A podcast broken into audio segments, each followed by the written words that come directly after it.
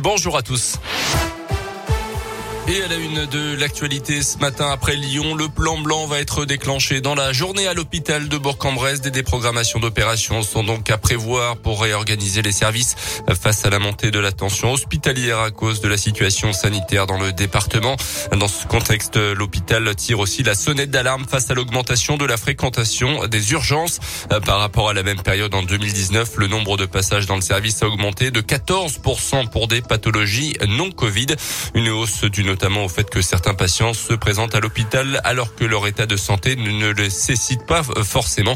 Alors, dans quel cas doit-on se rendre aux urgences? Écoutez la réponse de Sébastien Roux, le responsable du service du centre hospitalier de Bourg-en-Bresse. Pour les, les, patients qui viennent par eux-mêmes, évidemment que tout épisode aigu, euh, traumatique, quelqu'un qui se fait mal, qui est impotent, qui n'arrive plus à, se déplacer, quelqu'un qui a une dégradation de son état général avec un épisode aigu, un tableau respiratoire.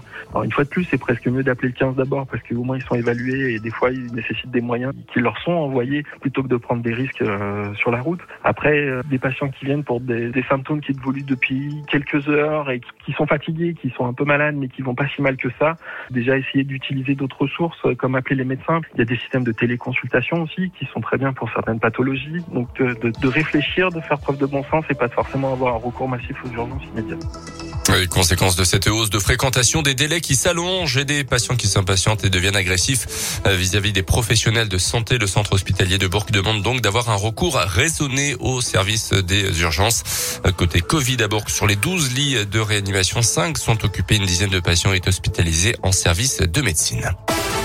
Dans le reste de l'actu EDF condamné en appel pour une pollution des eaux souterraines de la centrale nucléaire du budget pollution au tritium qui remonte à 2017.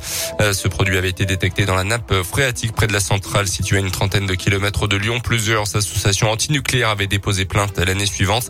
En première instance, le tribunal avait condamné EDF à 3000 euros d'amende, une amende donc confirmée en appel. C'est l'un des événements de cette fin d'année dans la région. La fête des Lumières à Lyon commence ce soir jusqu'à samedi. Fête des Lumières marquée bien sûr par l'épidémie. La sécurité sanitaire renforcée avec passe sanitaire obligatoire autour de la trentaine d'animations. Toutes les informations à retrouver sur radioscoop.com. Emmanuel Macron dans l'Allier aujourd'hui. Le président est attendu à Moulins et Vichy. Première visite présidentielle d'ailleurs dans la cité thermale depuis celle du général de Gaulle en 1959. Le chef de l'État doit notamment revenir sur le classement de la ville à l'UNESCO. Et puis un deuxième corps découvert dans les décombres de l'immeuble qui s'est effondré hier matin dans le Var. Une dame de 82 ans selon les premiers éléments.